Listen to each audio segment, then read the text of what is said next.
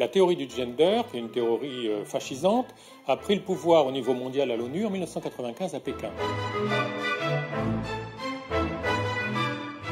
En gros, la théorie du genre, donc on peut reprendre les idées, hein. euh, il n'y a pas de différence entre les hommes et les femmes, donc euh, les différences, c'est un système social construit, oppresseur qu'il s'agit de détruire. Si on tolère que les petits garçons se conduisent différemment des petites filles, alors on perpétue l'oppression des femmes. Conclusion, il faut empêcher les petits garçons d'être différents des petites filles. Et c'est ça l'ambition de la théorie du genre dans l'éducation. C'est devenu un mouvement politique, un mouvement qui a pris le pouvoir et un mouvement qui s'impose au monde entier. Ce que nous dit le psychiatre, il dit dans des années, il n'y aura plus de normes, nous serons tous des exceptions, et ce sera peut-être difficile à gérer. Et moi, je lui ai répondu, mais attendez, monsieur, si nous sommes tous des exceptions, il n'y a plus d'exceptions, il n'y a plus de lois, il n'y a plus de règles. On a un magma informe de gens paumés parce qu'ils n'ont plus d'identité, et contrairement à ce que vous dites, c'est pas difficile à gérer, c'est extrêmement facile à manipuler.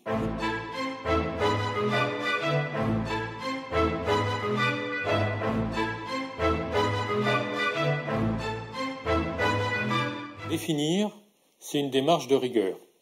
Or, la rigueur, comme, on m'a rétorqué une fois à l'université, c'est un truc d'homme hétérosexuel blanc du XVIIIe siècle.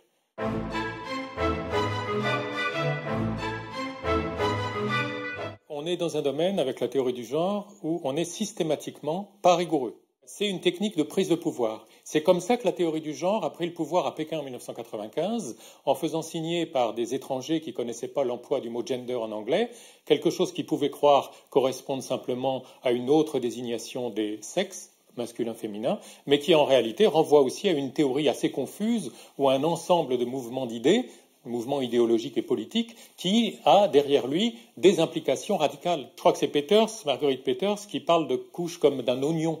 Vous avez des façades dans le genre qui sont tout à fait respectables, et, et en effet, le genre comme aspect social de l'identité sexuée, c'est quelque chose de tout à fait euh, scientifique. Si on l'approche de manière rigoureuse, on peut essayer de voir effectivement euh, comment sont euh, variables les aspects sociaux de l'identité sexuée. Mais donc si on s'en tient à ça, et ça c'est la façade soft que les idéologistes les idéologues pardon, du gender présentent quand ils veulent faire passer leurs idées, c'est juste une, une, recherche scientifique légitime. Et puis vous avez, mais très lié au reste, le noyau dur, pour qui euh, le gender, c'est une approche uniquement en termes de pouvoir, c'est-à-dire que les hommes et les femmes n'existent pas. Euh, parler d'hommes et de femmes, c'est juste euh, transmettre une vision complètement politique et hiérarchisée et oppressive de la société, et c'est ça qu'il faut détruire. Et à ce moment-là, il faut détruire toute l'hétérosexualité et l'identité d'homme et l'identité de femme. Donc, il n'y a pas de définition, c'est normal et c'est très utile pour les idéologues du gender.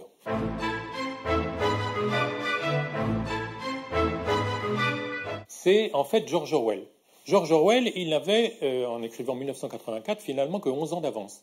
La théorie du gender, qui est une théorie euh, fascisante, a pris le pouvoir au niveau mondial à l'ONU en 1995 à Pékin. George Orwell n'avait que 11 ans d'avance. Et là, et là et, en disant il n'y a pas d'homme, il n'y a pas de femme, on est vraiment dans la guerre, c'est la paix, on est vraiment dans la redéfinition des mots, qui est, qui est euh, pas seulement un trait du genre. Hein, on trouve ça déjà un petit peu dans, les idéologies de libération, mais c'est une stratégie générale euh, qui est utile pour noyer l'esprit. Depuis des décennies, on substitue au raisonnement et à l'intellect des fonctionnements par émotion et par image, hein, notamment grâce à la publicité. Et, donc le brouillage des mots fait partie de cette dégradation en partie voulue et délibérée hein, de la réflexion intellectuelle.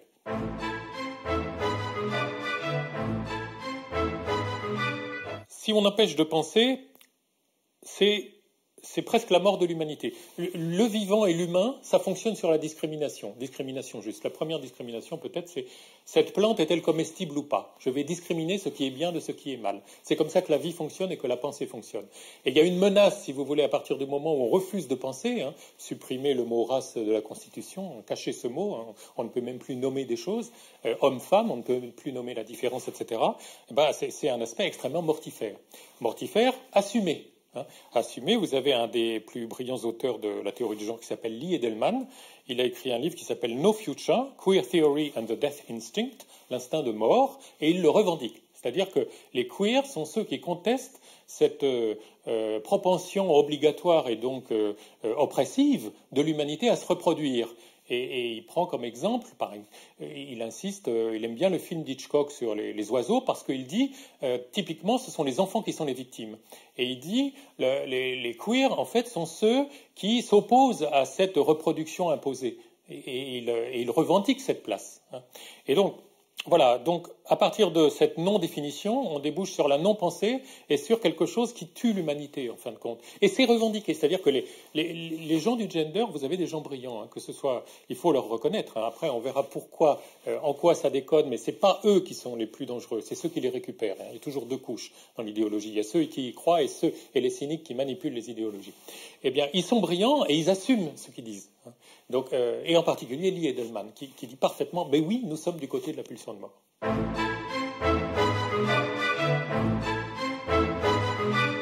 En gros, la théorie du genre, donc on peut reprendre les idées, hein. euh, il n'y a pas de différence entre les hommes et les femmes, donc euh, les différences, c'est un système social construit, oppresseur qu'il s'agit de détruire. En gros, c'est ça. Donc, une idée au départ en elle-même, elle n'est pas scientifique ou pas scientifique. Ce qui va être scientifique, c'est la manière dont on va la creuser, hein, et en particulier la manière dont on va accepter de lui faire passer les tests, les preuves de la réalité et de voir si, expérimentalement, la théorie donne des résultats qu'on peut prévoir, etc. Les, principaux auteurs ne se réclament pas du tout d'une euh, approche scientifique. Mais même s'ils se réclamaient, il y a un vice de fond dans euh, l'idée principale de l'idéologie du genre qu'il n'y a pas de différence entre les hommes et les femmes, parce que scientifiquement, c'est la seule chose qu'on ne pourra jamais prouver. Pourquoi? Parce que quoi que ce soit que vous fassiez comme confrontation au réel, comme expérience, comme expérimentation, parce que c'est ça la science, hein, ce sera toujours quelque chose de limité et fini. Et donc, si dans cette expérience limitée et finie, vous trouvez qu'il n'y a pas de différence entre les hommes et les femmes, vous n'aurez pas prouvé qu'il n'y a pas de différence. Vous aurez prouvé que sur ce champ-là, dans ces conditions-là, il n'y a pas de différence. On pourra toujours vous rétorquer, oui, mais les différences, pour les voir, il fallait faire autre chose et vous ne l'avez pas fait. On peut prouver qu'il y a des différences, mais pour prouver qu'il n'y a pas de différence, il faut faire une infinité euh, d'expérimentations tout le temps. Donc c'est la seule hypothèse idiote, en fait qu'il n'y a pas de différence entre les hommes. On peut, on peut choisir plein d'hypothèses, sur, euh, mais celle-là, c'est la plus absurde, parce que c'est celle qu'on ne pourra jamais euh, assumer.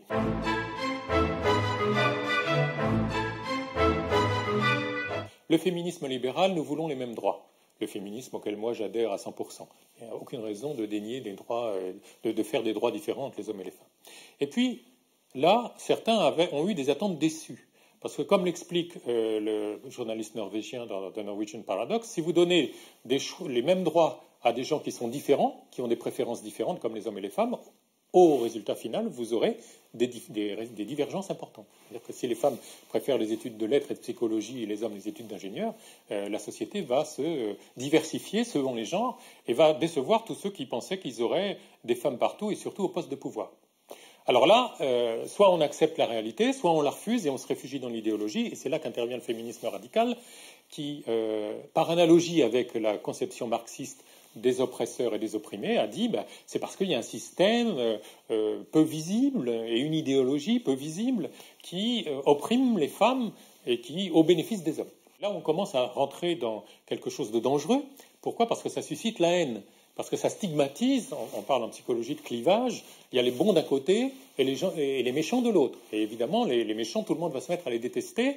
Et ça, c'est l'irruption et la domination de ce type de féminisme dans les années 80, euh, mettons, ça a été euh, la raison de l'émergence de la misandrie, c'est-à-dire du sexisme contre les hommes, des quotas qui empêchent les hommes d'avoir la juste rétribution de, leurs efforts, ou, de leur goût, ou de leurs compétences, hein. par exemple. Et ça donne lieu, et ça c'est important de le dire, à deux énormes mensonges qui dominent aujourd'hui notre société, bien avant l'irruption de la théorie du genre, les mensonges sur les violences conjugales et les mensonges sur les prétendues inégalités salariales.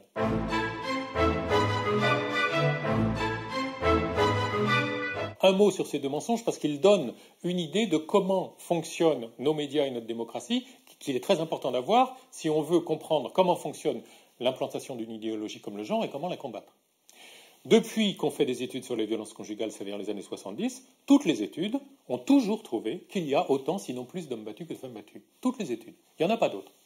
Si on fait une étude sérieuse en interrogeant hommes et femmes, on trouve qu'il y a autant d'hommes battus que de femmes battues, et autant de femmes violentes que d'hommes violents, voire un peu plus.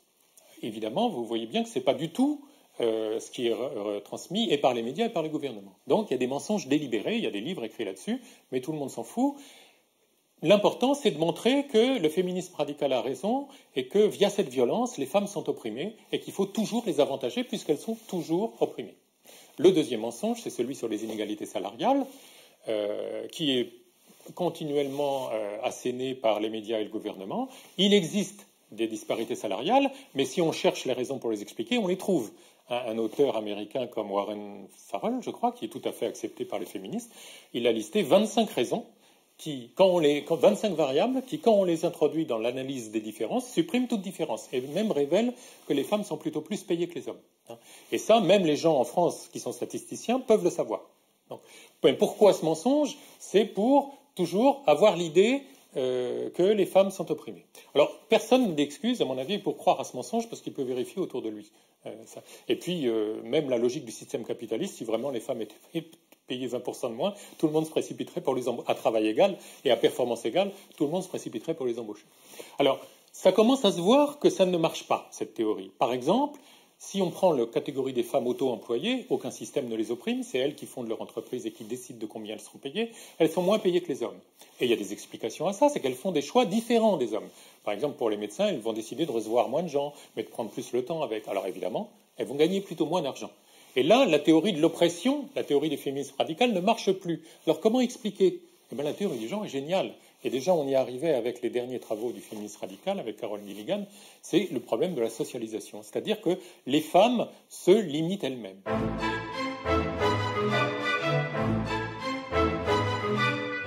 L'éducation conditionne dès tout petit les garçons à être dominants et à revendiquer, et les femmes à être soumises et à se déprécier.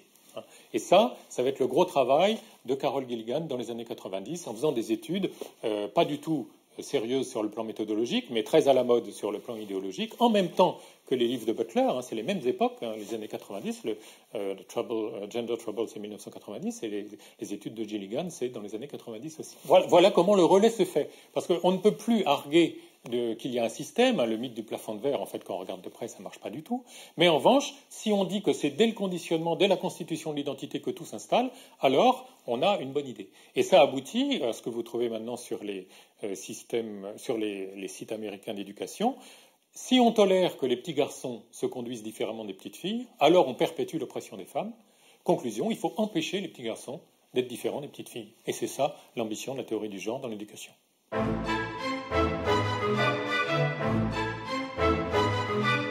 Il y a une chose que j'ai remarquée, euh, parce que ça m'arrive de donner des conférences, et il y a vraiment une difficulté, voire une incapacité pour des personnes, y compris qui ont fait des études supérieures, à raisonner de manière satisfaisante pour conjuguer à la fois les contraintes de la réalité et les aspirations légitimes à l'égalité et à l'absence de discrimination injuste.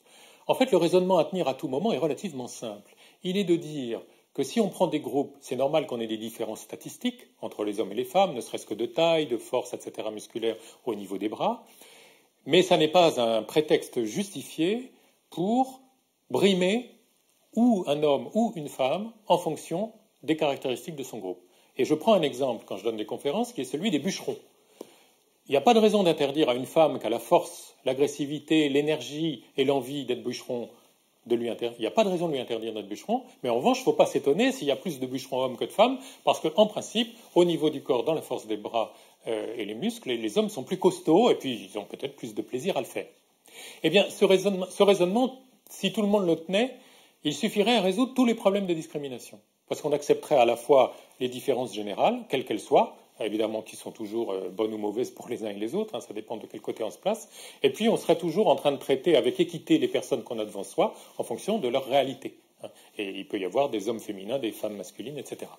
Mais ça, je, je me rends compte quand je donne des conférences que bien des gens ne sont plus capables de ce raisonnement.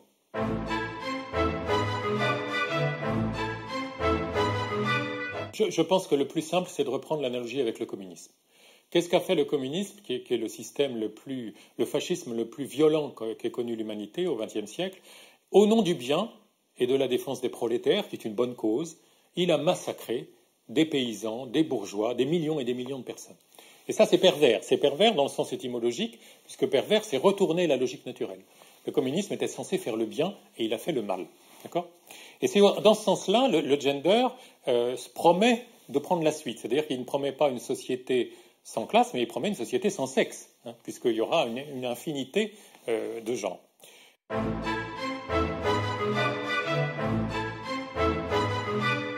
On est dans la pathologie du narcissisme. Simone de Beauvoir, on ne naît pas femme, on le devient.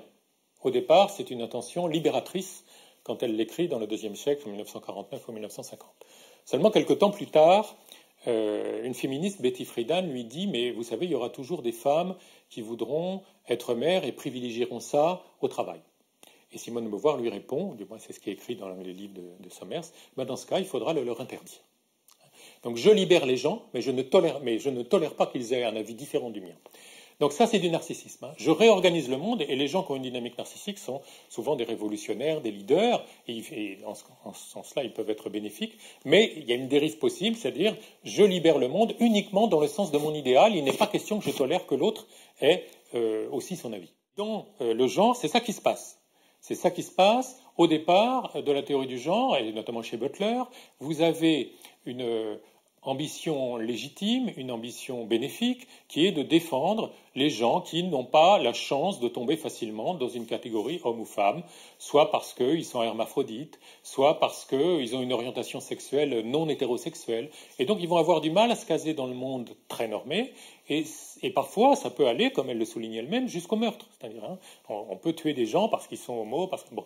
Et c'est tout à fait louable, en tout cas à mon avis, de vouloir aménager le monde pour que ces gens-là trouvent au mieux leur place. Seulement, la théorie du genre qui se répand aujourd'hui, c'est pas du tout ça. La théorie du genre qui se répand aujourd'hui, c'est de dire, pour que ces gens trouvent leur place, il faut détruire la structure psychique de tous les gens qui trouvaient naturellement leur place en hommes et femmes et en hétérosexuels. Et là, c'est pervers. C'est-à-dire que vous voyez bien qu'à nouveau, au nom de la libération d'une petite quantité de gens, mais ça vaut toujours le coup de s'occuper des gens, même s'ils ne sont pas nombreux, on va opprimer la majorité. Et comme dans le communisme, il y a un retournement pervers.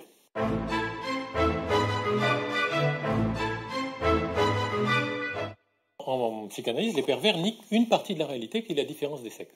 Hein. Donc effectivement, euh, la théorie du genre est emblématique en niant une partie de la réalité, qui est la différence des sexes, mais je, je voudrais rétro-pédaler par rapport à votre question. La négation de la réalité est une très vieille tradition en Occident même, et quand on veut se pencher sur les racines des dysfonctionnements actuels, il faut absolument prendre ça en compte. moi, je, remonterais presque jusqu'au nominalisme au Moyen Âge, hein, qui, récusait la possibilité de faire une adéquation vraiment à la réalité. Mais après, euh, quand vous avez Descartes, qui, dit euh, je suppose que rien n'existe et je m'aperçois qu'il reste plus que ma pensée, on est, on est aussi dans le doute de la réalité. Quand vous avez Rousseau qui dit euh, commençons par écarter tous les faits, on est aussi dans l'éloignement de la réalité. De ce point de vue-là, les, théoriciens du gender ne sont pas vraiment, ils, ne font pas de saut qualitatif important, mais ils prolongent une, longue tradition. Et à la limite, si on n'est pas content, ça veut dire qu'il faut se poser la question de comment tout a dérivé depuis saint Thomas d'Aquin. Enfin, j'exagère à peine.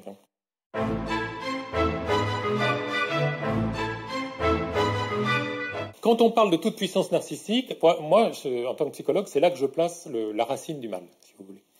Euh, et on parlait de, nier la réalité. Le, narcissique, il est à cheval entre ses rêves et la réalité. Et quand il est en bonne santé, il arrive à jongler entre les deux. Mais quand il euh, commence à délirer, comme dans ses mouvements euh, révolutionnaires, il veut plier la réalité à son rêve, communiste ou gender, et à ce moment-là, il va massacrer les autres qui lui résistent. La limite, la première limite, la limite minimale, la limite symbolique à la toute-puissance du narcissisme, c'est quoi? C'est l'idée de Dieu. C'est l'idée que moi, je ne suis pas tout et je ne suis pas tout puissant. Vous avez des gens qui ont étudié les, leaders, je pense à Cohut, un grand spécialiste du narcissisme, et je pense aussi à un Australien qui s'appelle Hawkes. Et ils ont remarqué que chez les gourous, il y a deux types de gourous. Il y a les gourous qui se croient eux-mêmes la divinité, et puis il y a ceux qui se croient un messager de la divinité et qui ont placé donc euh, leur narcissisme grandiose est divisé en deux, eux et la divinité qu'ils représentent. Évidemment, il y en a qui finissent mieux que les autres. Parce que euh, si vous vous croyez la divinité à 20, 30, 40 ans, ça peut encore marcher. À 50, 60, 70, la réalité vous rattrape et vous montre que la divinité n'est pas si glorieuse que ça. Ceux-là finissent pas très bien. Mais ceux qui sont simplement des messagers, ils peuvent maintenir leur équilibre psychique plus longtemps. Parce que le, grandiose, l'idéal, il est, il est, en Dieu. Et moi, je crois que une, vraiment, si on veut lutter contre ces délires qui arrivent régulièrement à l'humanité, euh, il faut se pencher sur le lien avec la croyance en Dieu. Les deux grands fascismes qui ont massacré des millions de gens au XXe siècle sont des idéologies athées, que ce soit le communisme ou le nazisme.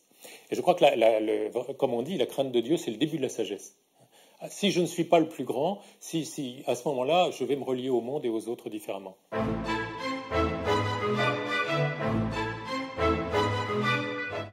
Ce mouvement d'idées a pris, non, ce n'est pas resté un mouvement d'idées, c'est devenu un mouvement politique, un mouvement qui a pris le pouvoir et un mouvement qui s'impose au monde entier depuis Pékin 95. Et là, évidemment, c'est une autre sorte de danger, et c'est même, à mon avis, euh, un alignement fascisant de la société. C'est-à-dire que vous n'avez progressivement, vous n'avez plus le droit de penser différemment que ce que dit la théorie du genre.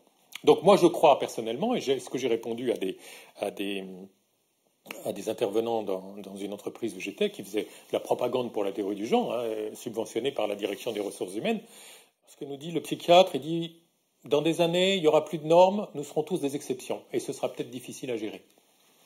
Et moi, je lui ai répondu, mais attendez, monsieur, si nous sommes tous des exceptions, il n'y a plus d'exceptions, il n'y a plus de lois, il n'y a plus de règles. On a un magma informe de gens paumés parce qu'ils n'ont plus d'identité, et contrairement à ce que vous dites, ce n'est pas difficile à gérer, c'est extrêmement facile à manipuler. Et ça, en tant que psychologue, c'est un message fort. Si on détruit les repères des gens, euh, ça donne des gens paumés, faciles à manipuler. Dans les années 90, j'ai été amené à enseigner une théorie du management qui s'appelle le chaos management. Le chaos management, c'est casser les repères des gens pour les rendre plus créatifs et productifs.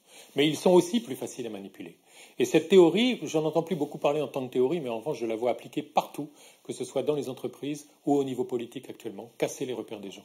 Ça rejoint la prédiction de Marx. Hein, Marx disait le capitalisme détruira tout ce qui s'oppose à lui. Donc toutes les structures anciennes, les nations, les familles, etc., sont en train d'être brisées à travers le monde, soit par les guerres, soit par l'immigration, soit par etc. Ce qui se cache derrière, c'est une mise en ordre euh, au niveau mondial et politique de, l'humanité, qui, à mon avis, va dans le sens, mais là je peux me tromper parce que ce n'est pas mon domaine, d'une sorte de mise en esclavage au profit des grandes puissances financières. Hein. ça, c'est une hypothèse que je risque.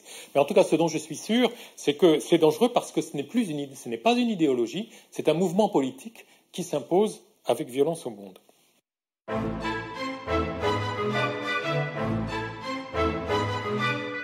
Comment une erreur cognitive ou ce qui peut apparaître à certains ou à certaines comme un gentil délire, si on veut le forcer avec violence sur la réalité, ça donne des résultats terribles.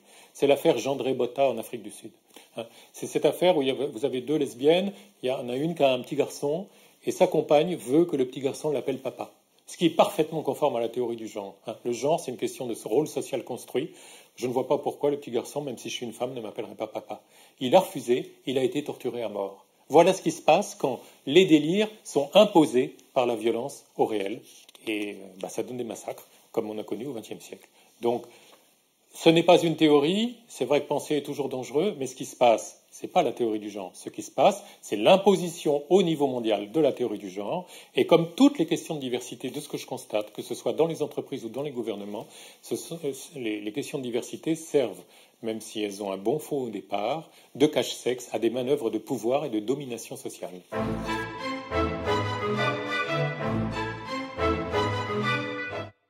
Au niveau euh, de l'école, la première euh, conséquence, c'est une amplification de ce qu'a très bien écrit l'américaine Christina Hoff dans son livre The War Against Boys, la guerre contre les garçons.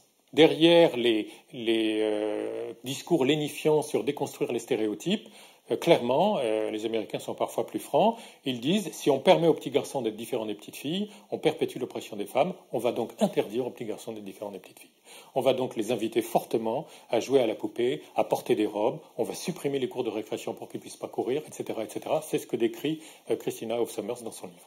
Et donc, on a là, on a vraiment là les traits d'un fascisme qui fabrique un homme nouveau ou un, un androgyne nouveau, un homme-femme, hein, si vous voulez. Euh.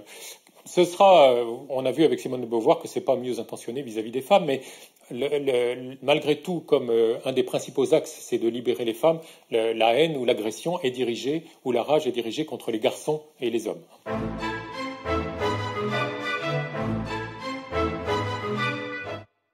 Le but visé, à mon avis, ou l'intérêt, pourquoi, pourquoi cette idéologie rend service c'est parce qu'elle aboutit à la destruction de la personne. Le sous-titre de Judith Butler, c'est euh, Féminisme et subversion de l'identité. Ce n'est pas subversion de l'identité sexuée, c'est subversion de l'identité tout court. C'est-à-dire que dans cette idéologie postmoderne, la personne, le sujet n'existe pas. Si vous voulez que le chemin pris par Descartes, je pense donc je suis, a été mené jusqu'au bout, mais je n'existe pas. Et donc nous sommes juste un petit noyau de vie euh, manipulé par des rapports de pouvoir qui nous font homme ou femme. C'est ça le gender. Mais que la personne n'existe pas, ça c'est génial pour euh, un État totalitaire. Parce que qu'est-ce qui fait, euh, et ça va en l'encontre de toute la civilisation chrétienne qui est fondée sur la dignité de la personne faite à l'image de Dieu. La personne n'est pas intéressante pour un système capitaliste, que ce soit du point de vue employeur ou consommateur. Et d'ailleurs, vous n'avez plus de direction du personnel, mais une direction des ressources humaines qui s'occupe des compétences des gens. Vous avez des, euh, des portefeuilles de compétences sur pattes, en gros, ambulants, qu'on va exploiter au mieux. Mais la personne, c'est gênant parce que ça a des besoins, notamment spirituels. De même du côté de la consommation. Hein, on ne va pas se soucier de la personne, on va faire du marketing en fonction du fait que vous êtes, je euh, je sais pas, moi, musulman, chrétien, juif, ou en fonction que vous êtes mère de famille, euh, père isolé, parent isolé, etc. Et on va créer en vous des actes compulsifs d'achat. C'est ça le but du marketing. Mais il ne se soucie pas de la personne, c'est un encombrement. Donc il faut la bypasser. Et, quel meilleur moyen de la bypasser que d'enlever toute structure à l'identité et, bien sûr, c'est totalitaire, mais c'est bougrement commode si on a en vue un monde organisé uniquement sous le primat de la consommation et du fonctionnement capitaliste.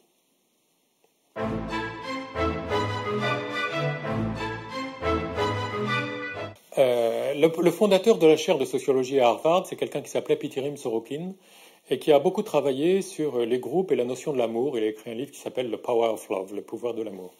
Et il avait remarqué qu'on pouvait glisser assez rapidement de l'amour d'un groupe à la haine des autres groupes. Et ça, bon, pas besoin d'assister. Euh, le nazisme, le communisme, etc. C'est vraiment typiquement ça. L'amour des Allemands, la haine des Juifs. Hein. L'amour des prolétaires, la haine des bourgeois et des oppresseurs, etc. Alors, moi, ce qui me semble, c'est que, en réalité, notamment dans une société qui a refusé Dieu, euh, le besoin de sacré de l'homme est tellement fort qu'on va avoir tendance à idéaliser, à sacraliser une partie de l'humain. Et typiquement, à notre époque qui euh, idéalise les victimes, les, pauvres victimes d'injustice vont être idéalisées. On va complètement investir ce groupe. Alors ça peut être les femmes, ça peut être les homosexuels, ça peut être ou les hommes, ça, dépend des circonstances.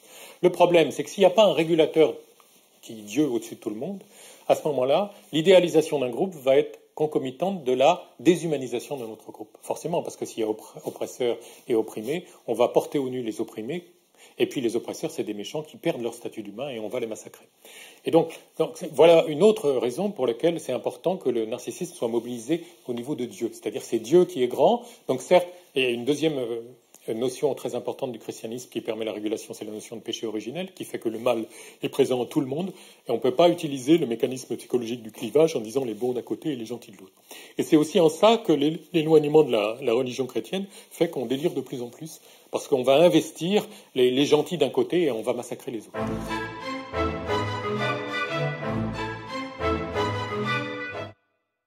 C'est un mouvement qui cherche à détruire. Et alors, ce qui est curieux, c'est qu'il euh, y a un ennemi privilégié. Et l'ennemi privilégié, c'est l'Église catholique. C'est le christianisme et l'Église catholique, pour plusieurs raisons, enfin deux essentiellement. D'abord parce que c'est une organisation internationale qu'on pourrait qualifier d'idéologique, enfin qui, qui, propose aux gens une structuration. On a vu que le but, c'est de déstructurer l'humanité pour la manipuler. Et en particulier parce que la notion de personne est très ancrée dans la foi catholique et la foi chrétienne, l'homme ou la femme à l'image de Dieu, et que c'est ça qu'il s'agit de détruire toujours dans le but de, de manipuler les gens. Ce qui rend les gens immanipulables, c'est leur relation à Dieu. Donc c'est ça qu'il faut détruire.